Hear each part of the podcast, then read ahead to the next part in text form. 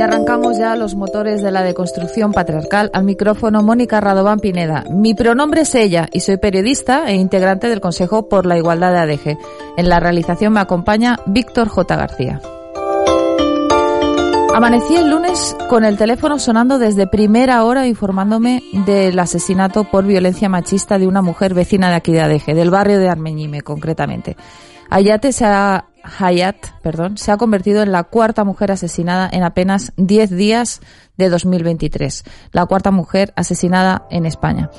Hayat deja a cuatro menores huérfanos. 2023 empieza como acabó 2022, con un crecimiento de asesinatos machistas, 11 en diciembre. El, el, Gobierno central convocó a finales de 2022 por primera vez un comité de crisis y el Ministerio del Interior ordenó a las fuerzas de seguridad extremar la seguridad. Ahora mismo el Ministerio trabaja de forma acelerada en un sistema a través del cual se incrementará o se pretende incrementar la vigilancia de los agresores machistas reincidentes y en el caso de que mantengan una nueva relación se avisará a las nuevas parejas sobre sus antecedentes.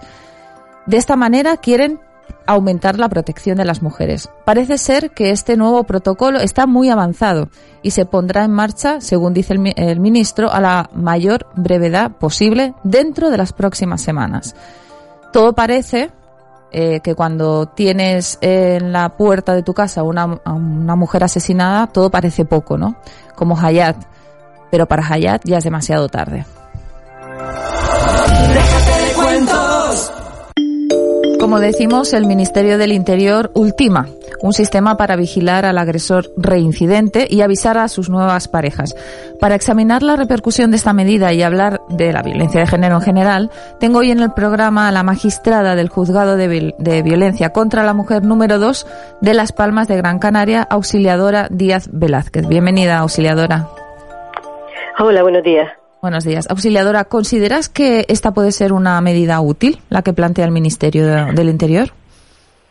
Hombre, sería una medida bastante útil. Lo que pasa que mi problema sería el coligar eh, juntamente lo que es el derecho de protección a la víctima con el derecho a la intimidad, ¿no? Es decir, es una de las cuestiones que no es nueva, sino que ha sido objeto además de planteamiento cuando estamos hablando de los delitos y de los, en definitiva, de aquellas personas o investigados que se encuentran inmersos en un procedimiento contra delitos de libertad sexual, ¿no? Es decir, el famoso registro de eh, violadores, ¿no? Que hemos oído hablar en alguna ocasión. Yo creo que realmente aquí es una idea maravillosa y sería fantástica. El problema sería cómo coligar eso con el derecho a la intimidad y también con la ley de protección de datos, que yo creo que tiene poca eh, cobertura. Pero en cuanto a las medidas de prevención y la ampliación y el nuevo biogen que está manifestando lo que es el ministro, pues es fantástico, es fantástico. No podemos olvidarnos que el biogen es un sistema de protección eh, en cuanto que lleva a cabo un seguimiento específico de cada una de las víctimas, ¿no?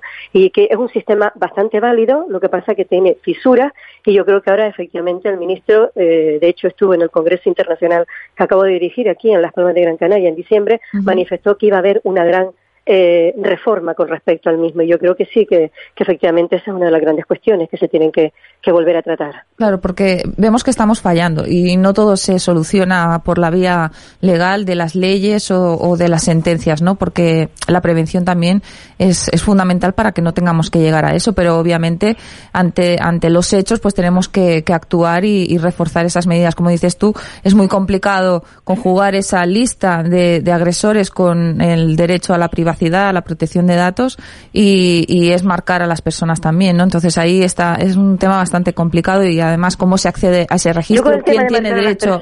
Claro, mm, dime. Sí, sí, yo con el tema de marcar a las personas no me refiero tanto a eso, sino yo me refiero al hecho de la propia intimidad, ¿vale? Es decir, el hecho de que efectivamente una sentencia, una sentencia es pública y que todo el mundo puede tener acceso a ese conocimiento, pero mm. claro, colisiona y por lo tanto con ese derecho a la, con esa ley de protección de datos y también con esa intimidad. Pero bueno, volvamos a lo que a lo, a lo que estábamos, ¿no? Es decir, es verdad que no solamente y eso es importante decirlo, no con más derecho penal vamos a prevenir mejor, ¿no? Sino que es necesario eh, Eh, por lo tanto, que todos los operadores jurídicos sean conscientes de que efectivamente la violencia de género es una violencia estructural que se encuentra enraizada en nuestra sociedad y que muchos de sus aspectos, en muchos de sus aspectos, se encuentran a día de hoy todavía tolerados por nosotros. ¿no? Uno de los grandes problemas que nos vamos a encontrar es con el tema este de la, de la dispensa legal del 416, el hecho de dejar en manos de la víctima ese poder de disposición del objeto del procedimiento, de tal manera que si la víctima no quiere mantener la denuncia, no podemos seguir adelante. Pero eso tiene, a su vez, una doble lectura. Nuestro Tribunal Constitucional habla de que, a pesar de que la víctima eh, no quiera realizar o mantener esa denuncia, es necesario llevar a cabo una instrucción completa, una instrucción precisa, y que en muchas ocasiones, por ejemplo, en mi caso, en mi juzgado, muchas veces, aunque la mujer no quiera denunciar, lo que está claro es que tenemos que investigar. Y si tenemos, y si tenemos testigos de referencia, testigos que efectivamente han podido ver eh, cómo se ha producido ese hecho con independencia de que la víctima no quiera, pues va a conllevar una sentencia eh, condenatoria. El problema será que cuando no tengamos esos elementos, esos elementos probatorios externos que nos acrediten que efectivamente esa señora está siendo víctima de la violencia y que se acoja a su derecho a no declarar. Así es verdad, en ese sentido, la Fiscalía y lo que es la acusación particular tienen las manos totalmente pues, que no pueden hacer nada, ¿no? En ese caso no podemos, no podríamos hacer nada. Por lo tanto, yo creo que en relación con esos temas, yo siempre hablo de esa necesidad de la puesta en marcha de las oficinas de atención a las víctimas con el hecho de que con anterioridad a la interposición de la denuncia es necesario que éstas tengan una asistencia de carácter psicológico, ¿vale? Porque muchas de ellas, por miedo o bien por dependencia emocional o de carácter económico, no quieren mantener esa denuncia. Entonces, antes de llegar al ámbito judicial, sería necesario la puesta en marcha, que no hay a día de hoy, la puesta en marcha de, de este tipo de oficinas, ¿no? Entonces, las oficinas se tienen que poner en marcha ya por parte de la, de la Administración competente y que sea una asistencia previa antes de la interposición, con la finalidad de minimizar la aplicación de ese artículo ¿no? del 416. ¿Tú crees que en el caso de Adeje de Ayat eso es lo que ha fallado? Que ella retirara esa denuncia o se, se negara a declarar. Hombre, lo que no podemos hacer, lo que no podemos hacer es culpabilizar a la víctima. ¿Sabes? Decir, lo que no podemos decir es que como ella no quiso, no, porque ese, des en cuenta que ese es uno de los grandes, eh, diríamos, mensajes que se está dando a la sociedad. No, ella no quiso, porque como no mantuvo la denuncia, ella no se quiso proteger. Eso bajo ningún concepto. Eso a mí me parece totalmente reprochable, echar en manos de una persona que ha sufrido y además de, de sus niños y de su familia, que ha sufrido efectivamente la violencia en sus carnes, digamos ahora que es como consecuencia de que ella no quiso, no señor, no. Yo creo que las cosas habrán fallado desde otro punto de vista, desconozco la situación específica de ese caso concreto, pero de verdad, bajo ningún concepto, echarle la culpa a las mujeres que no quieren denunciar. Cuando no quieren denunciar es porque a lo mejor, repito, tienen miedo o bien tienen dependencia emocional o tienen dependencia de carácter económico. Algo hay que existe y que efectivamente les impide mantener esa denuncia. Y lo que sí está claro es que con la denuncia es cuando únicamente podemos llevar a cabo, aplicar medidas de protección. Por lo tanto, habrá que estar a cada caso concreto y ver qué es lo que ha ocurrido en cada caso, pero en ningún caso, en ningún caso, echarle la culpa a la víctima, por supuestísimo. En este caso, además, tenemos a cuatro menores implicados en, esta situación que han quedado huérfanos eh, ahora mismo, bueno, pues están en, los recursos de la comunidad autónoma. Eh, el papel de, de, los menores todavía está bastante en el aire, están bastante desprotegidos porque, bueno, mm, matan a la madre, el padre, obviamente, o el padrastro, porque eran dos de, esa pareja y dos de la anterior, eh, es, va a la cárcel, ellos están en un centro, o sea, es como en 24 horas les ha cambiado totalmente la vida, no solo eso, sino que se, les, se les ha desarraigado del barrio, porque, bueno, es el, el protocolo, ¿no? El protocolo es lo que manda. Eh, no sé exactamente, creo que no están en el sur, creo que están en, en el área metropolitana, no lo sé exactamente. Eh, y claro, eh, se alejan de los amigos, se alejan del barrio, se alejan de todo. En estos casos, eh, ¿qué se puede hacer? ¿Qué podemos hacer para, para atender a esos menores como, como se merecen? Bueno, existe una asociación que es la asociación de, la fiscal que, está en Madrid, ¿no? donde efectivamente se trata el tema de los menores. ¿no? Es decir, en primer lugar, tenemos que decir que la sociedad todavía, a día de hoy, no es consciente de que los menores que viven y que sufren y que viven efectivamente cada día en un ámbito de violencia de género son víctimas directas del delito con independencia de que sobre ellos se ejerza la más mínima actuación. Es decir, aunque no se haga nada, esos menores son víctimas directas del delito y sufren consecuencias que afectan al desarrollo de su personalidad. Esos son los llamados menores expuestos, que en este mismo momento existen, según la, según la macroencuesta del año 2019 del Ministerio de Igualdad, 1.679.000 menores en este momento en este momento sufriendo violencia por parte de eh, la pareja o por parte de su padre. En segundo lugar, nos encontramos con estos menores, con los que me acabas de comentar, es decir, los menores huérfanos de la violencia. Para eso es necesario activar un protocolo específico que existe eh, con la finalidad de que esos menores de la manera más inmediata se les arrope por parte de su ámbito familiar. Yo creo que también el hecho de llevarlos a cabo, sacarlos de su entorno, yo no sé hasta qué punto es, vamos, es contraproducente o no es contraproducente, ¿no? Lo que está claro es que se nos olvidan esos niños. Esos niños y niñas que son huérfanos de la violencia, no existen medidas de carácter jurídico que lleven a cabo una protección respecto de los mismos y también una máxima ayuda a aquellas personas que, se, que son familiares o bien, en su caso, terceras personas que se pueden hacer cargo de estos menores, ¿no? Es decir, supone eh, uno de los grandes olvidados de nuestra sociedad.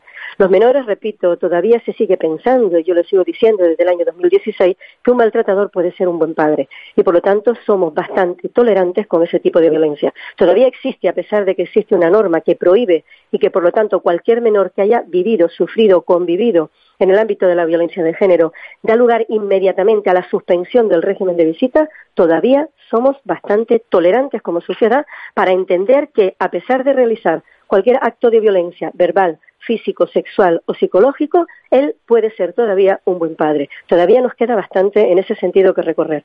Por lo tanto, en ese sentido, con respecto a los menores huérfanos, son dentro del marco o del grupo de menores eh, víctimas de la violencia son los más olvidados. Como tú bien has dicho, matan a su madre, por a su padre o a su padrastro, por supuestísimo, lo meten en el ámbito, es decir, lo meten en prisión o, bien por el contrario se suicida, depende de los supuestos que son muy pocos, la verdad, pero ¿qué pasa con ellos? Es decir, es necesario que alguien de manera inmediata, inmediata, pero inmediata es inmediata, se lleve a cabo un sistema de protección. Se busca un familiar más cercano que pueda hacerse cargo de él, que lo pueda arropar dentro de su ámbito correspondiente y, por lo tanto, llevar a cabo de manera inmediata una asistencia de carácter psicológico, ayudas inmediatas a esas terceras personas que van a hacerse cargo de esos menores. Ayudas no solamente desde el punto de vista local, sino también desde el punto de vista jurídico e incluso tributario, ¿no? Por lo tanto, yo creo que todavía nos queda bastante, bastante que desarrollar y sobre todo entender y que repito que somos muy tolerantes, entender de que los menores son víctimas directas este tipo de hechos. Claro, como dices tú, eh, ah, si la mujer retira la denuncia o al final no declara, eh, la fiscalía o, bueno, de oficio se podría actuar si hay menores en riesgo, si saben que hay una, una situación de riesgo, se debería actuar, actuar de inmediato, eh, sobre todo por la mujer, pero también por los menores que no tienen herramientas para poderse defender ni, ni para poder acudir a, los recursos necesarios para poder salir de esa situación. En este caso, bueno, pues el hijo mayor tiene 17 años, eh, se enfrentó, aunque bueno, pues no pudo evitar el, asesinato, pero se enfrentó al, asesino y resultó herido, ¿no? Y bueno, lo que dices tú, se les eh, desarraiga un poco de, pues de su entorno, de, la escolarización, de su instituto, de sus amigos, ya están viviendo una situación compleja y encima se encuentran pues solos, ¿no? Un poco, un poco solos. Entramos en el ámbito de las competencias, los ayuntamientos no tienen competencia ahí, es la comunidad autónoma, habría que establecer algún tipo de sinergias entre las administraciones. sí, para que por lo menos no tuvieran que salir de su propio pueblo, ¿no? Efectivamente. No, no solamente eso, sino para que efectivamente se adoptaran medidas de protección de manera inmediata, es decir, de manera inmediata para con la finalidad de arroparlo y con la finalidad de que la persona que se haga cargo, por lo tanto, tenga ayuda de manera inmediata, incluso procedimiento judicial rápido, sumario, un procedimiento rápido de atribución de guardia y custodia con la finalidad de que esa persona pueda ya incorporarlo en un centro escolar, pueda tener un médico, etcétera, etcétera. Es decir, son numerosos los inconvenientes que se encuentran aquellos terceros que al final se hacen cargo de los niños que son huérfanos de la violencia, pero eso es una cuestión que se encuentra todavía en el aire y que debe ser objeto de regulación desde mi punto de vista. Debería ser prioritario. Auxiliadora Díaz Velázquez, magistrada del Juzgado de Violencia contra la Mujer, muchísimas gracias por habernos dedicado estos minutos. Pues muchísimas gracias a ustedes, de Hasta verdad. Pronto. Gracias. Gracias. Hasta pronto, gracias.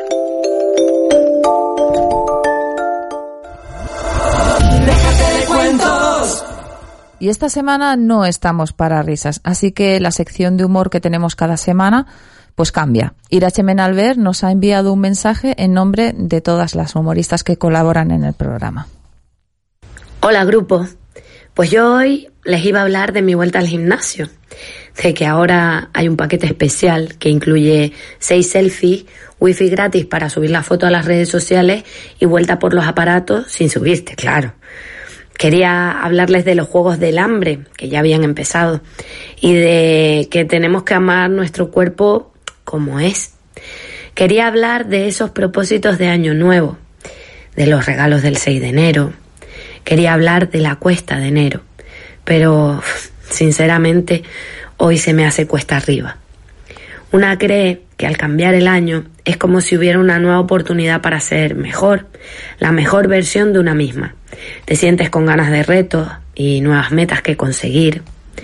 Yo creía que íbamos encaminadas a tener un 2023 con menos víctimas por violencia de género, pero lo que ha pasado estos días en ADEGE me deja consternada y la verdad, sin ganas de reírme. Tenemos que seguir luchando, concienciando y educando para vivir en una sociedad igualitaria, donde no tengamos miedo, donde estemos vivas, todas vivas. Ese es mi propósito. Consejo por la Igualdad de ADG.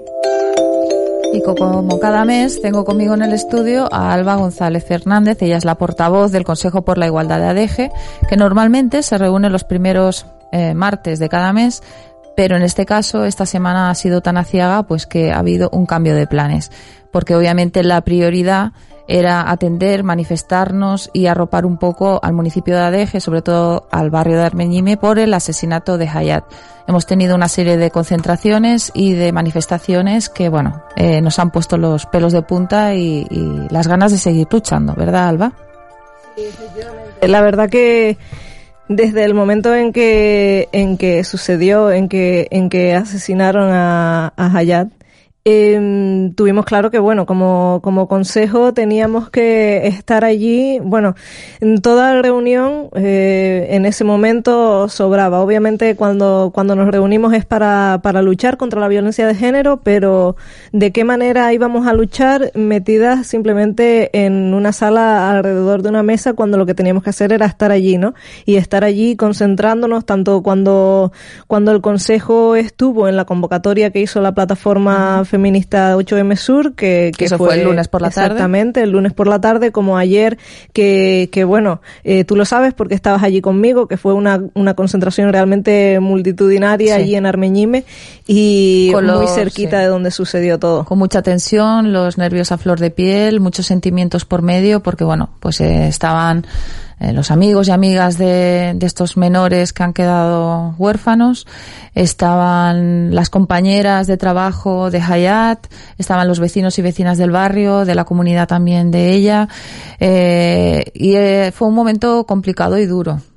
Sí, fue, fue especialmente duro ver a, toda la gente que, que, bueno, que estaba llorando ahí por, por Hayat, pues precisamente, pues como tú dices, no es solo las compañeras de, de Hayat que, que obviamente lamentaban, lamentaban su pérdida, sino todos estos compañeros de instituto de sus hijos, que ahora están, pues, pues ya sabes, en cuanto entra esto en marcha, eh, quedan huérfanos, pues no sabemos exactamente hacia, hacia qué casa de acogida, hacia qué, que diga hogar eh, van y, y todos estos compañeros que incluso a mí una de las chicas que estaba allí me dijo que había visto cómo asesinaban a Hayat. Sí, parece que es la pareja del hijo mayor. Eh, y es, sí, vio el asesinato, estaba la chica en shock. O sea, estaban todos en shock, pero había una chica especialmente, estaba muy descompuesta, sinceramente. Y claro, es que tienes que vivir esa situación y encima eh, se los llevan, ¿no? De repente Sí. se los llevan. Eh, nos pierdes la comunicación con ellos, aunque parece que bueno que el mayor tiene el móvil y que ha podido hablar con, con sus amigos y amigas, pero bueno es muy complicado el tema de los menores porque claro no están en el instituto de un día para el otro, pues Sí. les ha cambiado la vida, pero a todos los niveles, ¿no? Que es lo que hablaba antes con Auxiliadora. Eh, desde el municipio de Adeje se han eh, tenido una serie de manifestaciones e incluso el ayuntamiento en pleno acordó el día de luto 24 horas eh, y seguir, sobre todo lo más importante con lo que yo me quedo de lo que ha dicho el alcalde estos días es seguir trabajando en las políticas de igualdad, porque por mucho que vayamos al tema legal, que es necesario obviamente, eh, endurecimiento de penas o otro tipo de medidas como la que plantea el ministro ahora mismo, eh, la prevención es fundamental. Y hasta que no acabemos con el machismo, no acabaremos con los asesinatos. Entonces es que esto no es una cosa de, perseguir al culpable, que también, y ya se está haciendo, sino de, prevenirlo, ¿no? Sí, efectivamente aquí desde, desde el ayuntamiento en lo que se puede trabajar es en eso, en que la población de ADG tenga conocimiento de, de lo que es la violencia de género. Parece una cosa muy sencilla, pero tantas personas no lo saben. Muchas mm. veces ni siquiera las maltratadas saben, son conscientes de que, de que lo están siendo y, y que realmente tengamos esa, esa conciencia de siempre, siempre denunciar cualquier cosa que sospechemos que es una situación de violencia de género. No, unos gritos eh, que suceden continuamente en una casa de al lado no es normal. Hmm tenemos que señalarlo, que tiene que quedar por lo menos cierta constancia de que, de que ese problema está sucediendo, porque a saber cuántas vidas podríamos salvar de, de ese modo. Claro, porque a lo mejor la primera denuncia pues queda en nada, pero cuando son reiteradas pues eh, obligas un poco también a las fuerzas y cuerpos de seguridad a investigar el caso, a estar un poco más pendientes y a tomar otra serie de medidas. Eh, también tenemos que, que intentar enseñar eh, cuáles son esas, esas violencias de género para poderlas identificar, porque realmente las, las mujeres que las sufren, pues a lo mejor no saben que eso que les pasa o que les está pasando tiene un nombre y es violencia de género, ¿no? En la página web del ayuntamiento, adg.es, en la sección de igualdad, hay una sección eh, donde están los recursos contra la violencia de género, donde hay tantísima información para identificar, para el tema de menores, para los recursos, etcétera, etcétera, ¿no? Voy a, a contar un poquito eh, algunos datos para ver si alguna de las mujeres que me está escuchando se sienten identificadas. Si se sienten identificadas es que están sufriendo violencia de género. Vamos a ver. Eh, si controla el dinero que gastas o tienes para para que tú se lo tengas que pedir a él. Si llega a tomar decisiones importantes sin tener en cuenta tu opinión. Si te dice cómo tienes que vestirte. Si se enfada si pasas tiempo con tus familiares o amigos, amigas. Si controla tu teléfono móvil, el correo electrónico, redes sociales. Estamos hablando de cualquier edad tanto de adolescencia como personas mayores, mediana edad, etcétera. Eh, si tiendes a informar de tus horarios de salida y entrada para evitar problemas, entre comillas. Si tus logros personales, académicos o laborales son menos importantes. Si organiza tu tiempo libre sin consultar tu opinión. Si te hace sentir que no vales nada sin él. Si te hace dudar de tus capacidades. Si en público te muestras diferente para que él no se enfade si tienes miedo de decirle que vas a salir con amigas.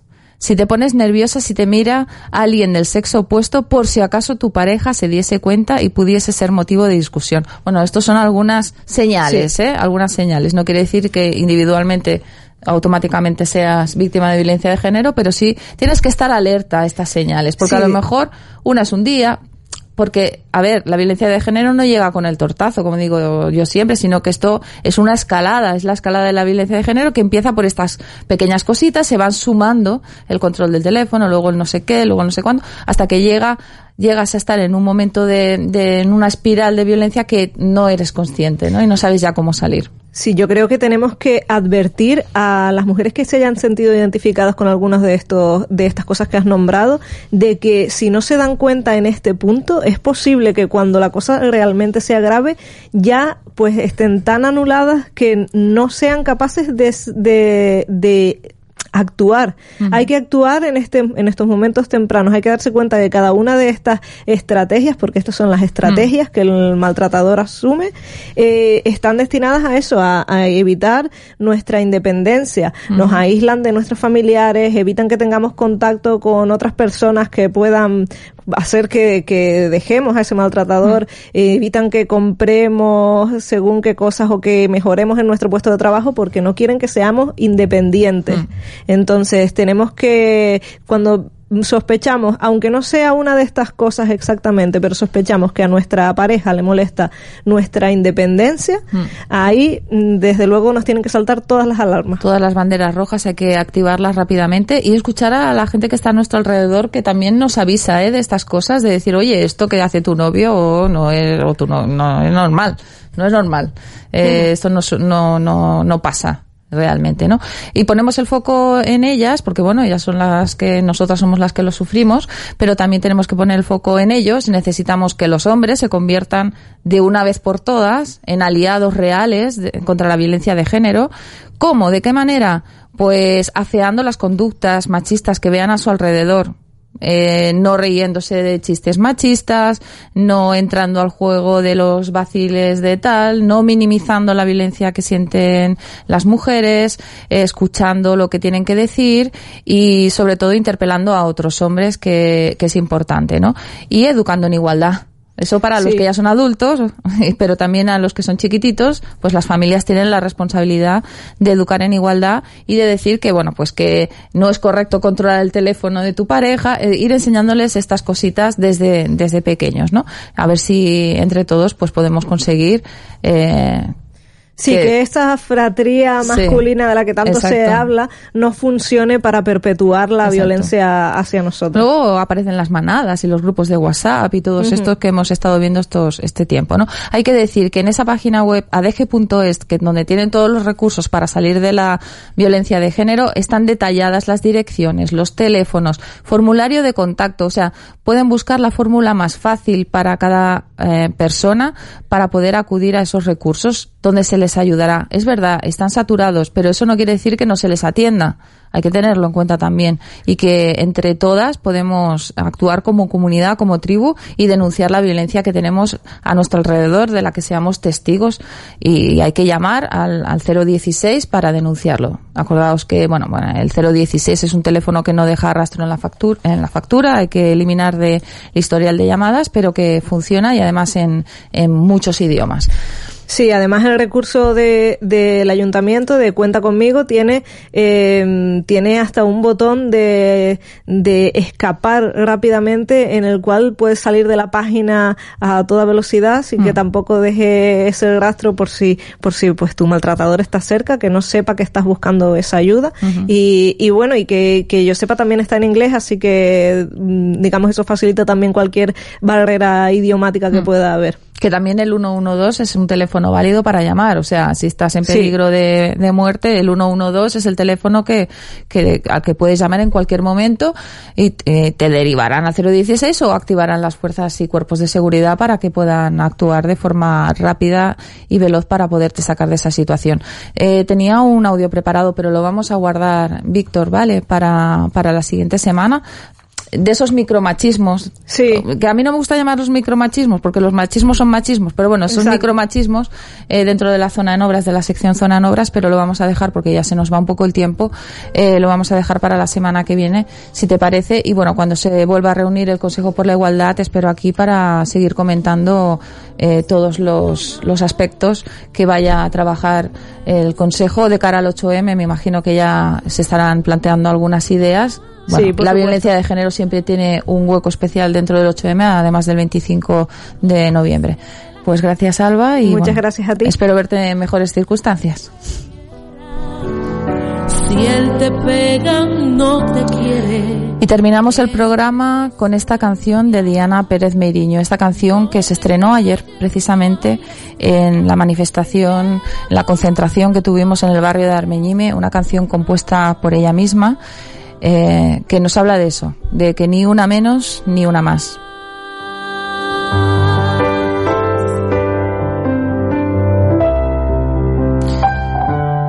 Y termino el programa, pues de otra manera no podía ser, expresando de nuevo nuestra rabia, la impotencia, el dolor por el último asesinato machista, el asesinato de Hayat en madre de cuatro menores, que ahora quedan huérfanos.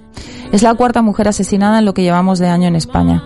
Y ojalá fuera la última, y no la cuarta a la espera de una quinta.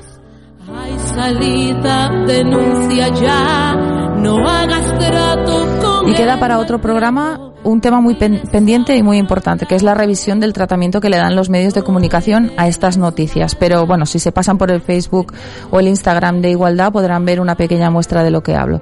Les recuerdo que este espacio radiofónico está en parte financiado con fondos del Pacto de Estado, que cuenta con la implicación de muchísimas personas como el propio Ayuntamiento de ADG y que si has llegado tarde a escucharlo tienes el podcast en Spotify, iBox o radiosuradg.com.